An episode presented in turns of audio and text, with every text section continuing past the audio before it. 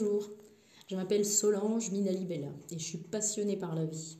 Je suis passionnée par la vie dans sa diversité, dans les possibilités qu'elle nous offre et puis aussi dans sa complexité. C'est mon premier podcast et mon objectif en l'enregistrant, c'est de vous donner ce qui me permet à moi de vivre le plus pleinement possible. C'est ce qui me permet d'accompagner ceux qui placent leur confiance en moi, euh, leur but à eux, c'est d'aller vers une transformation profonde et je les aide à le faire en accédant à leur propre potentiel. J'ai la conscience de faire partie d'un monde vaste, riche, euh, où tout est lié, tout est lien. Le lien à l'autre, le lien aux autres, aux autres espèces, le lien aux autres espaces aussi, environnementaux, créatifs, les lieux d'exploration, d'expérience, etc et donc également les liens à nous-mêmes, ce que nous créons nous-mêmes entre nos sensations, nos émotions, entre nos émotions et notre mouvement. Et en fait, c'est ce qui va impacter notre environnement. Alors, petit break, euh, j'associe toujours à mes réflexions la notion de spiritualité sans du tout de connotation religieuse. Donc, pour essayer d'être clair, je pense que le meilleur moyen, c'est de, pour vous faire toucher du doigt ce qui me motive, c'est de vous parler de mon parcours assez rapidement parce que c'est un parcours qui est éclectique, avec des phases qui sont faites d'expériences vraiment euh, super contrastées, et ça permet de, vraiment toucher du doigt ce qui est motivant pour moi. C'est la diversité, justement, pour la richesse que, ça, que impute. Voilà. Donc, mon parcours, il commence par des études musicales. Je suis violoncelliste, violoncelliste professionnel, avec une carrière de musicienne d'orchestre euh, la plus banale qui soit. C'est-à-dire que j'ai joué à la Grande Écurie et la Chambre du Roi. J'ai joué dans divers, divers ensembles. Ça m'a simplement permis de, voir des, tas de mondes différents. Donc c'est là que ça commence à être éclectique, c'est-à-dire que la, chambre, la Grande Écurie et la Chambre du Roi, par exemple, c'est un orchestre euh, de musique euh, ancienne, musique baroque, donc je jouais sur un violoncelle baroque. Et puis mes études, je les avais fait sur un violoncelle moderne, donc là je jouais du violoncelle classique. Euh, j'ai joué également du jazz, du rock. j'ai fait du spectacle de rue. J'ai fait du spectacle avec des circassiens, j'ai fait du théâtre, enfin tout un tas de choses en fait où mon, instrument c'était simplement le vecteur de mon expression et ça m'a vraiment permis de m'épanouir. Dans le même temps, j'étais enseignante pendant très très longtemps avec euh, autant des, tout petits enfants qui débutaient et, et, qui faisaient ça vraiment comme un hobby que des gens qui sont rentrés ensuite euh, par exemple au Conservatoire de Lyon, des adultes, enfin vraiment tout le monde. Et puis pendant, euh, pendant ces années de, pratique instrumentale et de bel épanouissement, j'ai eu la chance de, de, devenir la maman de quatre êtres assez merveilleux. Donc j'ai quatre enfants, deux filles, deux garçons. Et pendant toute cette période, que ce soit mes études de violoncelle, mes grossesses, mes maternités, etc., j'ai toujours pratiqué énormément de sport. Euh, et c'est là que ça devient vraiment euh, ça, vraiment, ça se diversifie. C'est-à-dire que j'ai pratiqué beaucoup la course à pied, simplement parce que à la fin de mes années de, lycée, euh, j'étais en cours par correspondance. À l'époque, c'était le CNTE, le CNED. Euh, et donc, euh, je passais entre 7 et 10 heures de violoncelle par jour maison, toute seule, enfermée. Euh, j'étais ado, euh, j'avais qu'une peur, c'était en fait de ne plus pouvoir bouger. Et donc je me suis mise à courir. Donc j'allais courir avec une super hygiène de vie et une discipline incroyable. Euh, j'allais courir le matin très très tôt avant de me mettre au violoncelle. Et puis, dans ma plus, plus, plus jeune, j'avais beaucoup nagé. J'étais une, bonne nageuse. Et donc, à un moment donné, j'ai voulu allier les deux, la course à pied et la natation. Et pas très loin de mon lieu de résidence, il y avait un club de triathlon. Donc, j'ai aussi commencé le vélo. Euh, sur lequel je suis pas très très à l'aise, il me le rend bien, euh, mais en même temps j'ai fait du triathlon et j'ai adoré ça, j'ai surtout adoré l'ambiance super conviviale qu'il y avait dans ce club. Et ça m'a permis en fait de, me, dépasser à plein de niveaux. C'est-à-dire que mes années de, cours par correspondance, ça m'avait un petit peu enfermée, renfermée sur moi-même. J'adorais étudier et du coup j'étais beaucoup moins ouverte aux autres. Mais je sentais qu'il y avait une partie de moi-même qui était amputée. Le fait de retourner dans ce club, le fait de m'ouvrir de nouveau et de croiser des gens qui étaient de tous horizons, ça a été une bouffée d'oxygène. Et dans le même temps, je me suis inscrite dans une salle de sport. Et euh, dans cette salle de sport, j'ai demandé conseil à un coach qui a été merveilleux et qui m'a préparé de manière efficiente, on va dire, pour que je puisse un petit peu performer sur mes distances. Euh, c'était vraiment pour moi en fait, mais c'était important quand même. J'avais envie de me faire plaisir et dans de bonnes conditions, c'est-à-dire de récupérer le mieux possible, et donc de me préparer le mieux possible. Et euh, grâce à lui, j'ai pu courir des marathons, j'ai pu gagner beaucoup de temps, c'est-à-dire que j'ai, la première année, en fait, j'ai gagné une demi-heure sur un marathon, avec un, temps de 3,36 sur un marathon. J'étais vraiment très très contente de moi. Et surtout, très contente de ce qui s'était passé d'un point de vue humain entre ce coach et moi. Et ça, ça m'a donné envie, en fait, moi-même, de faire la même chose, tout simplement. Et donc euh, j'ai eu la chance de rencontrer un patron de salle qui m'a fait confiance et qui m'a prise en contrat pro dans sa salle, ce qui m'a permis de passer un BPGEPS AG2F double mention. Euh, donc c'est un diplôme d'État qui permet simplement d'enseigner les cours collectifs euh, en salle ou n'importe où, en France en tout cas, et puis d'avoir une action sur le plateau musculation.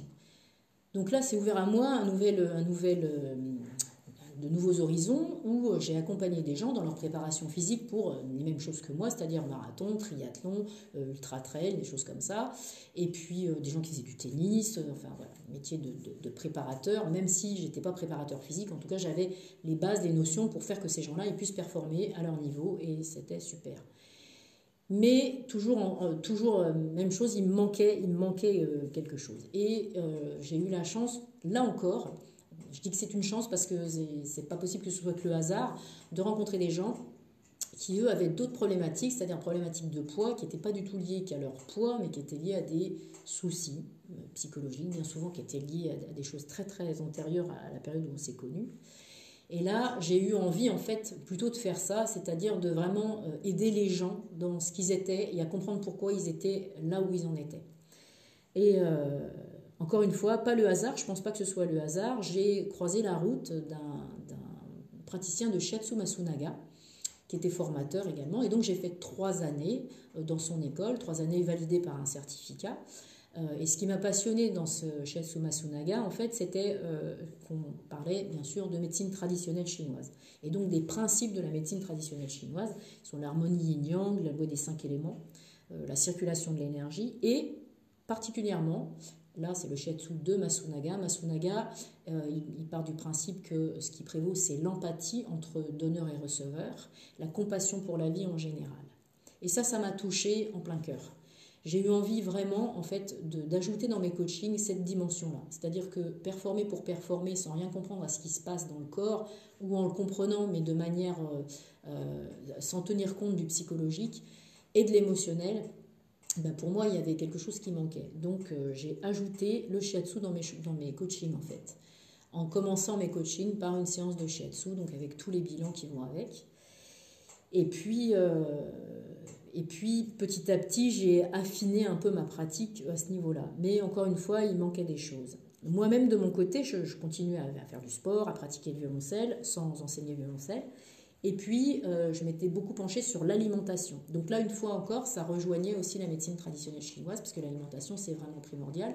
Il se trouve que je suis intolérante au gluten, que j'avais fait le choix de devenir végétarienne euh, à la suite de, de, petites choses assez rigolotes, et euh, même végétalienne la première année, j'ai fait ça.